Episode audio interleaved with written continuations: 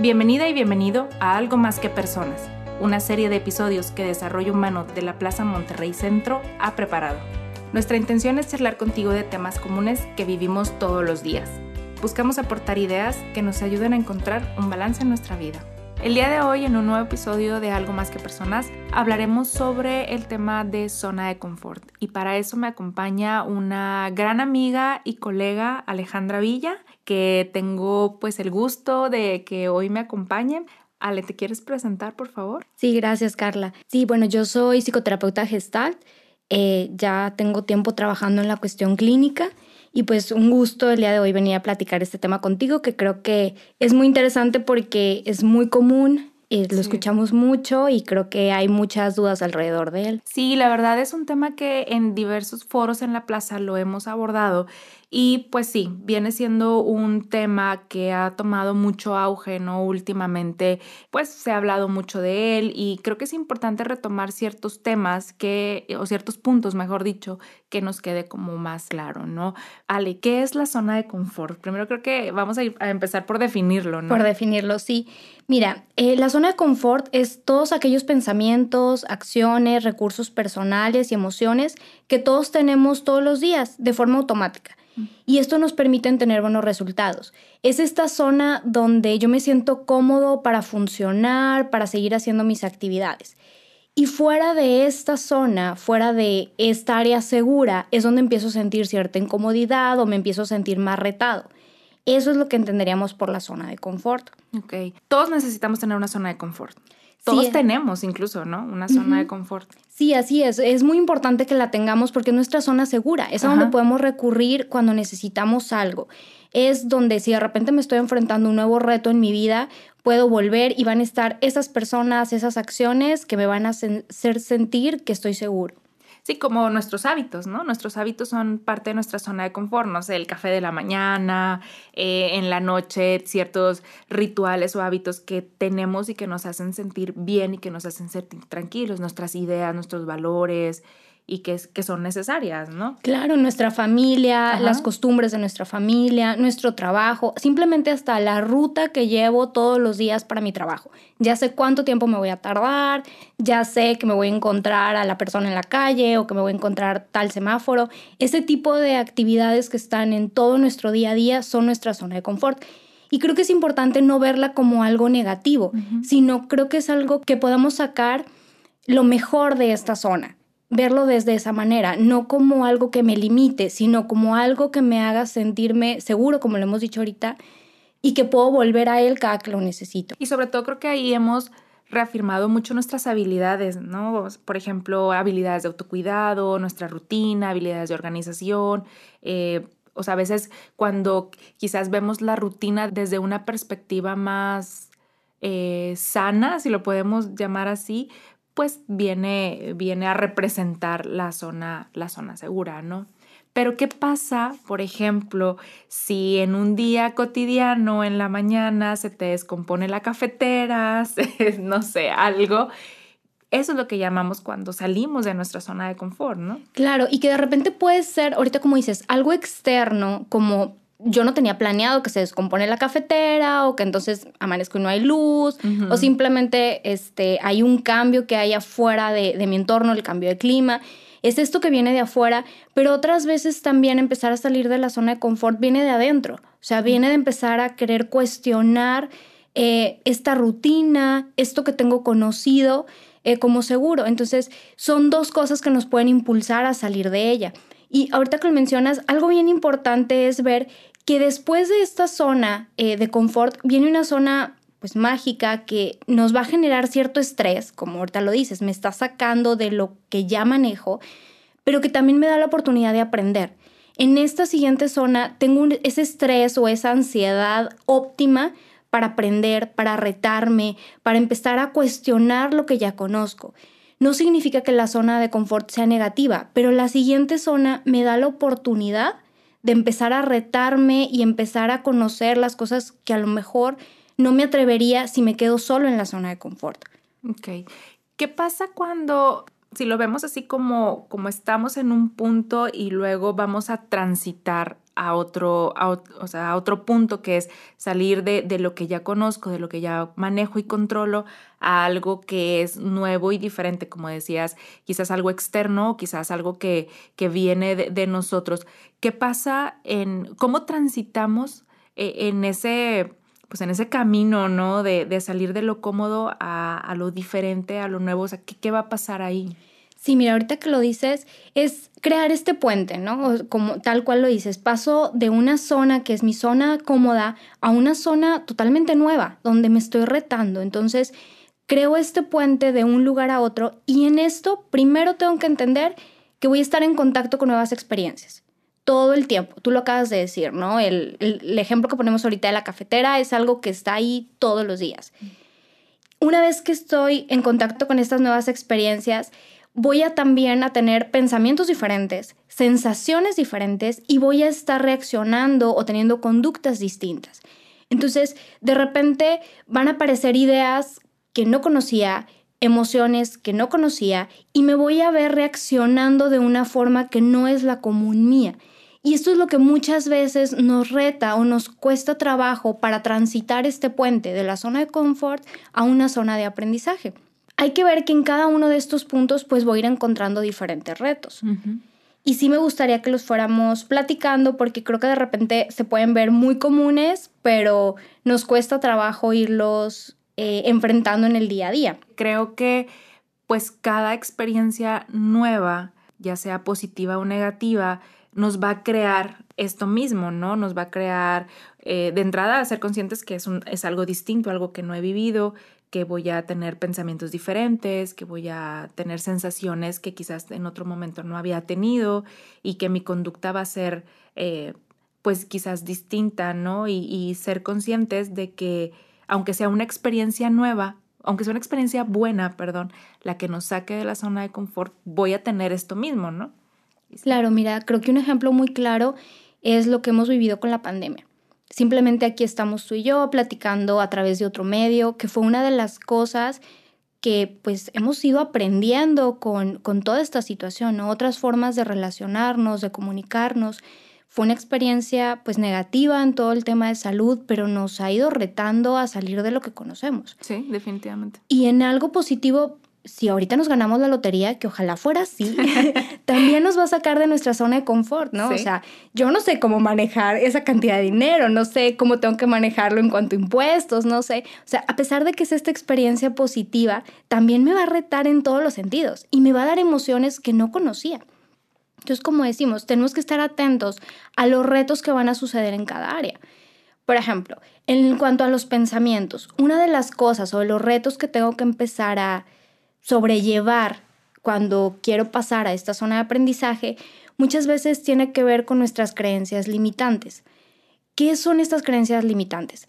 Entendamos por las creencias todo lo que yo tengo entendido que es el mundo. Okay. Entonces, si para mí mi seguridad, por ejemplo, es el trabajo, y con la pandemia perdí mi trabajo, pongamos esta situación hipotética, yo pierdo esta sensación de seguridad. O sea, yo, yo tengo esta idea de que no va a haber nada que me pueda volver a generar sentirme seguro, porque mi trabajo era la seguridad. Y eso es una creencia limitante.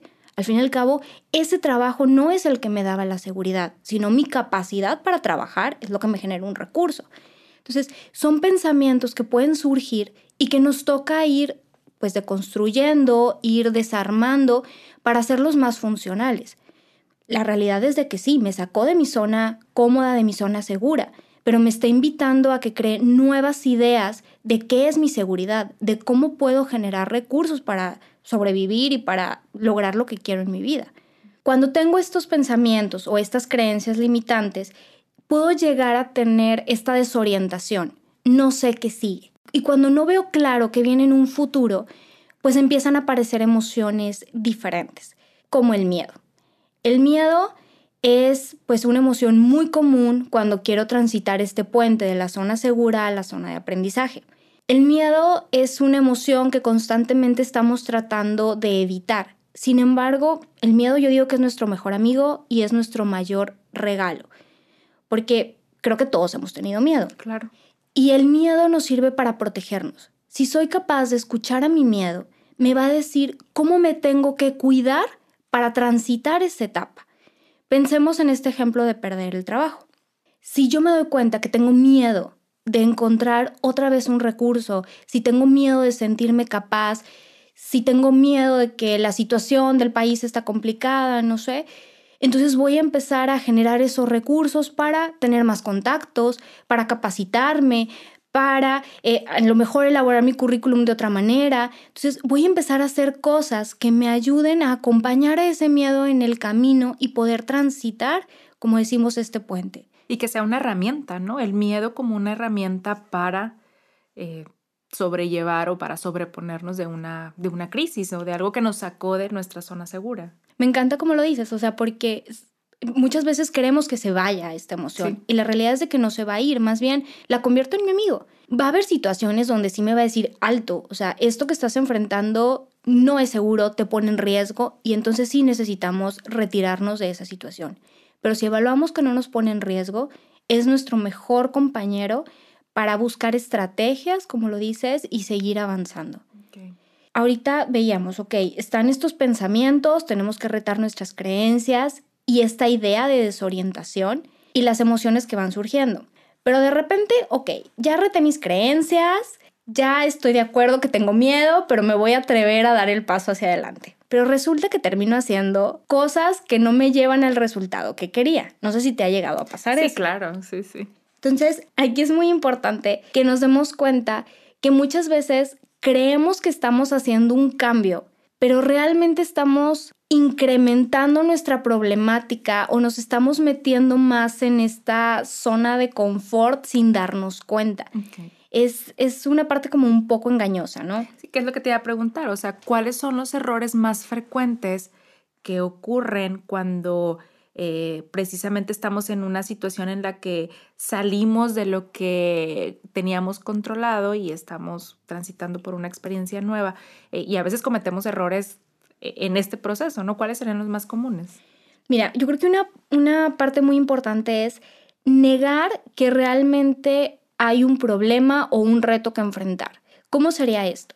Yo digo que estoy solucionando algo, pero no lo estoy haciendo. Algo que, por ejemplo, vemos muy comúnmente en, en la consulta o en la clínica es que de repente como familia quieres llevar a tu hijo a, a consulta o a terapia y eso va a solucionar toda la dinámica de la familia, ¿no? O sea, voy a ir, van a llevar, lo voy a llevar, perdón, y ahí él va a hacer todos estos cambios que nos van a ayudar a todos. Entonces, realmente estoy negando que realmente hay una problemática. Estoy diciendo que estoy haciendo algo, pero no me estoy haciendo responsable realmente de la problemática que se está presentando. Ese es un error muy grande. Digo que hago las cosas, pero realmente no creo que hay un problema o no creo que debo de, atreverme o cuestionarme. En la pandemia, ese es otro ejemplo, ¿no? El, el, poder decir, ok, sí, voy a estar en mi casa, todo está muy bien, no va a suceder nada. Y entonces minimizo esos riesgos que hay de que estuvimos meses aislados, meses este, con un cambio de rutina muy constante. Entonces, cuando empiezo a ignorar que realmente hay algo importante en, ese tema o, en esta situación, ahí es un error para empezar a, generar un cambio. Otra de las cosas que podría ser un error es estar haciendo cambios cuando realmente no debería de hacer nada. Esto es, por ejemplo, cuando, no sé, yo pongo un ejemplo a lo mejor un poco eh, sencillo o, o, algo tonto en la consulta, les digo, es como cuando ya tienes esta receta y de repente estás haciendo arroz y ya el arroz ya se te sobrecoció, ya no tiene, no, no agarró sabor o te quedó salado y le quieres poner verdura para que tenga menos sal y de repente le empiezas a poner ahora más agua para que te quede un poquito menos tieso y, y ya hiciste un cochinero, pero le sigues poniendo, poniendo, poniendo y cada vez lo empeoras más. A veces es necesario parar. Muchas veces queriendo solucionar algo, lo único que estoy haciendo es incrementando el problema de repente en querer rescatar una relación de pareja que ya a lo mejor está muy lastimada y no puede continuar, en el seguir haciendo cosas por rescatar, forzando, muchas veces es momento de parar. Cuando de repente eh, estoy trabajando en un proyecto y no se da, no se da, no se da, a lo mejor es momento de parar y reestructurar a ver qué es lo que estoy haciendo. Son todas estas ocasiones donde no me detengo y veo si realmente tengo que seguir haciendo o si a lo mejor tengo que irme por otro camino o no es por aquí. Y eso es algo muy importante tener en cuenta, porque siempre estamos escuchando el tú puedes y es que mira, eh, de pronto esta positividad excesiva que se está dando, ¿no? A veces necesitamos parar y a veces no es por ahí.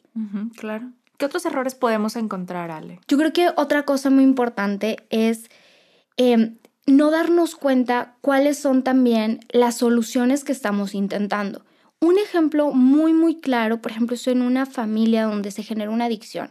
Eh, creo que es muy común que se dé en la mayoría de las familias. Eh, tienen un historial donde en algún momento ha habido principalmente alcoholismo y de repente es en el querer encubrir, querer ayudar a este familiar y no me doy cuenta que todas las cosas que estoy haciendo incrementan que la situación siga sucediendo, ¿no? O sea, como de repente, ay, como que ya no le voy a decir nada, porque eh, ya me cansé de estarle insistiendo que, que cambie. O de repente este, voy y lo obligo que tenga un internamiento. O le, em, me estoy, estoy discutiendo todo el tiempo. Son tres cosas diferentes, pero las tres lo que están haciendo es seguir viendo a la persona que tiene eh, la adicción como el problema. A pesar de que son tres soluciones que parecerían contrarias, están haciendo lo mismo. Entonces, es muy importante darme cuenta cómo estoy tratando de solucionar o cómo estoy tratando de salir de algo que estoy viviendo y ver que no esté repitiéndolo lo mismo, pero con diferentes caras.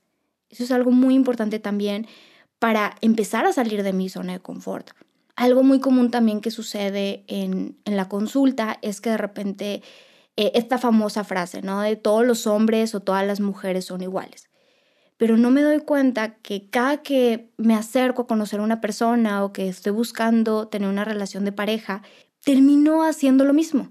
Y creo que estoy haciendo algo totalmente diferente, pero termino comunicándome de la misma manera, mandando los mismos mensajes y caigo en la misma situación, en mi zona de confort sin darme cuenta. Y qué importante tomar en cuenta todas estas situaciones que obviamente de manera inconsciente las hemos llevado a cabo, pero ser conscientes nos ayuda a poder generar un cambio, ¿no? Recordemos como que este puente está hecho de pensamientos, emociones y estas conductas. Entonces, como dices, mientras que sea consciente de los pensamientos que van a surgir cuando esté en estas experiencias nuevas, de esas emociones y de cómo estoy reaccionando o tratando de salir de esto, voy a poder transitar de un lugar a otro de una mejor manera. Ok, oye Ale, y entonces, ¿cuál sería como las sugerencias o las alternativas que podemos encontrar para transitar de, de, esta, en este puente, ¿no? De la zona de confort a la zona de experiencia, que va a estar todo lo nuevo, todo lo diferente, pero de una manera más, más saludable, más consciente y más responsable. Sí, mira, yo creo que primero tener muy claro de qué puntos es, es del que quiero salir. O sea, tener muy claro cuál es la situación que quiero que sea diferente en mi vida. Después de esto, ver cuáles han sido las formas en las que he intentado salir, porque probablemente cuando ya quiero salir de un patrón, ya he intentado varias cosas y no me ha funcionado. Entonces, empezar a identificar cómo es que he intentado solucionarlo anteriormente para no hacer lo mismo, porque si no me ha funcionado, es por algo. Y seguramente también va a haber patrones o acciones que también me ha funcionado y creo que también hacer como esta retrospectiva nos ayuda a identificar, ok, lo que no me ha funcionado, pero también lo que sí me ha funcionado, que también es una herramienta, ¿no? Claro, sí, eh, como de pronto este, poder decir, ok, a lo mejor no llegué hasta donde quería, pero sentí que tuve un avance muy importante, entonces es por aquí, ¿no? O sea, me está mostrando el camino. Y una vez que ya lo tengo definido, entonces hacer un plan. Realmente tengo que estructurar, ok, ¿qué cosas voy a intentar hacer? ¿En cuánto tiempo quiero lograrlo? Y empezar a monitorear mis acciones para alcanzarlo. Ok, me voy a proponer que esta semana voy a, voy a intentar buscar terapia. O sea, como voy a empezar a cuestionarlo, ¿no? Voy a investigar tan solo opciones. O sé de un grupo. O de pronto eh, todas las mañanas voy a organizarme, voy a hacer un checklist de las cosas que quiero lograr o de los pensamientos que estoy teniendo en la mañana. Entonces, ya tengo una acción específica que voy a ir monitoreando. Y conforme vaya sintiendo que lo voy cumpliendo, eso también va a aumentar mi motivación y me va a hacer que me ponga nuevos retos y nuevas conductas que quiera seguir cumpliendo. Se va haciendo esta bola de nieve positiva. Ok. Sí, creo que esos serían los principales puntos que nos pueden ir ayudando, como decías, a hacer esta transición de una forma mucho más sana y también que veamos los resultados que estamos esperando tener. Claro, y qué importante es tener como estos objetivos muy, muy claros, que no tienen que ser grandes objetivos, ni, o sea, puede ser desde situaciones muy cotidianas, ¿no? Desde cambiar la hora en la que me despierto, eh, cambiar alguna acción de mi rutina que quizás ya en ese punto no me, en este punto no me está funcionando, pero qué importante es cuestionarnos, ¿no, Ale? Sí, o sea, yo creo que simplemente damos por hecho tantas cosas, o sea, damos por hecho tanto de lo que es nuestra zona de confort. Y como decimos, no se trata que sea una enemiga, o sea, es nuestra parte segura. También saber en qué momentos tengo que volver a ella. Pero también decir, y si me atrevo a dar ese extra, una vez le escuché a alguien que decía, este, crecer duele, ¿no? Entonces es este empujoncito que sí duele un poco, pero que nos lleva a lugares que siempre hemos querido estar. Claro. Pues Ale, muchas gracias por esto que nos compartas. Yo creo que este es un tema muy amplio y se puede aplicar en, en muchos ejemplos pequeños, grandes, etcétera, no, pero qué importante es que sepamos que todo el tiempo nos van a ocurrir situaciones diferentes buenas, desagradables y que necesitamos desarrollar esa habilidad y fortalecer precisamente ese puente, ese cruce entre lo que me es seguro y las nuevas experiencias. No sé si quieras comentar algo más para ir cerrando. No, gracias Carla. Así como dices, es un tema eh, muy amplio y que aplica a todo. Eh, pero creo que sí es muy importante tenerlo en conciencia y estar evaluándonos, estar conscientes de nosotros y estar evaluándonos. ¿Qué tanto me puedo retar ahora? ¿Qué tanto es momento de parar? O sea, creo que esa pregunta invitaría a que se las lleven todos de reflexión. Y pues muchas gracias por darme este espacio para compartir contigo. No, muchas gracias. Sabes que, que siempre, siempre me gusta mucho platicar contigo. Y, y pues bueno, a quienes nos escucharon el día de hoy. Eh, muchísimas gracias y nos vemos en otro episodio.